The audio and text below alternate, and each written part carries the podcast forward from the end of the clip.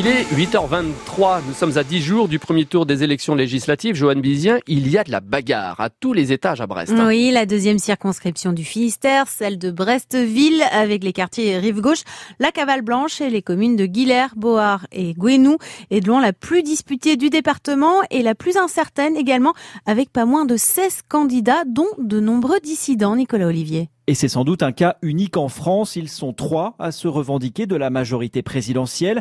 Sur la vitrine de sa permanence, Marc Quatanea a été obligé de préciser candidat officiel d'Emmanuel Macron. Méfiez-vous des contrefaçons, prévient l'ancien socialiste. Il convient de ne pas induire les électeurs en erreur en laissant euh, penser qu'on peut avoir le soutien alors qu'on ne l'a pas. Donc ça, effectivement, il peut arriver qu'il faille redire les choses. Je suis le seul qui puisse se prévaloir du soutien du président de la République et personne d'autre. Je suis convaincu que les Français voudront qu'il ait une majorité et donc moi je me prépare à être député de la nation. Sauf qu'il est en concurrence frontale avec le marcheur solitaire Michael Cabon et surtout avec le député sortant évincé par la Macronie Jean-Charles Larsonneur qui affiche sa confiance au point d'appeler Marc Quatanea à se retirer.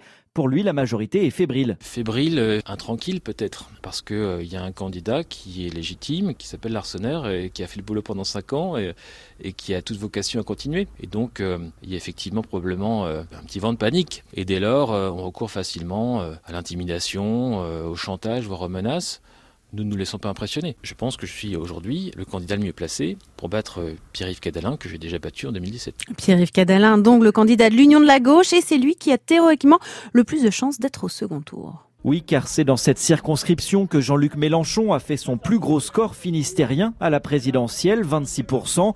L'insoumis surfe sur une forte dynamique militante. Nous incarnons dans cette campagne une forme d'espoir collectif qui n'est pas retombé dans le pays, d'avoir une autre majorité qui puisse mener une autre politique sur des bases sociales, écologiques dont on a désespérément besoin. Mais il a lui aussi un caillou dans la chaussure, la candidature d'un socialiste dissident. Et moi j'ai toujours préféré l'espoir à l'amertume. Nous sommes soutenus du Parti socialiste jusqu'à la France insoumise par l'ensemble des forces de gauche. Je pense que la chose est très claire pour les électeurs. Soutenu par les barons du PS brestois et l'appareil socialiste local, Reza Salami brandit ses valeurs sociodémocrates. Le président Macron prétend être et de gauche et de droite. Les seuls euh, espaces possibles sur l'échiquier politique, c'est l'extrême gauche et l'extrême droite. Donc il est en train de prospérer le repli sur soi, les propos radicaux et l'intégrisme dans notre pays. De ça, je n'en veux pas. Je continuerai à me battre aux côtés de tous les républicains. Et du côté de la droite républicaine, il n'y a qu'une seule candidate, mais elle est contestée, Nicolas.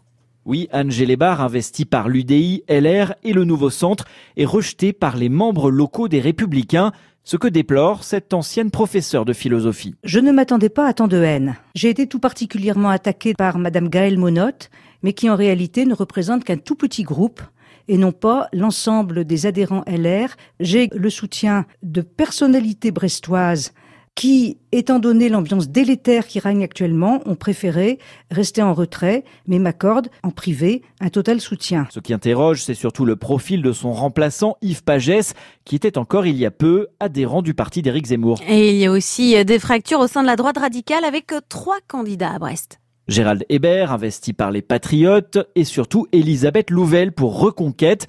L'ancienne membre du RN risque de faire un peu d'ombre à Yvette Poulawek, la candidate officielle du Rassemblement national. C'est pas une bonne nouvelle, mais c'est son choix. Zemmour n'a pas fait énormément de voix. Les Brestois lui font pas confiance. Ils ont plus confiance à Marine qu'à lui. Donc, euh, nous, on mise sur le programme de Marine Le Pen, sur euh, le pouvoir d'achat, l'immigration, la sécurité. Et après, on verra bien. Cette débutante en politique, qui fait les 3-8 à l'usine, espère bien profiter de toutes ces bisbilles. En ce moment, ils sont tous en train de se taper les uns les autres. Nous, on va les laisser faire. Et puis après, on va arriver doucement. Et puis, on va, je vais pas dire profiter, mais on va jouer là-dessus. En fait, on va faire le petit escargot. Et les autres candidats qui se présentent dans la circonscription de Brest-Centre sont Rémi Collard pour Lutte ouvrière, Melvinita du Parti ouvrier indépendant et démocratique, Jean-Yves Lecor pour le Parti animaliste, Sylvia Madec du Parti breton, Sandrine Migérel de l'UDB, Fortuné Pédicano pour le Parti radical de gauche et Alice Vasseur sur la liste citoyenne.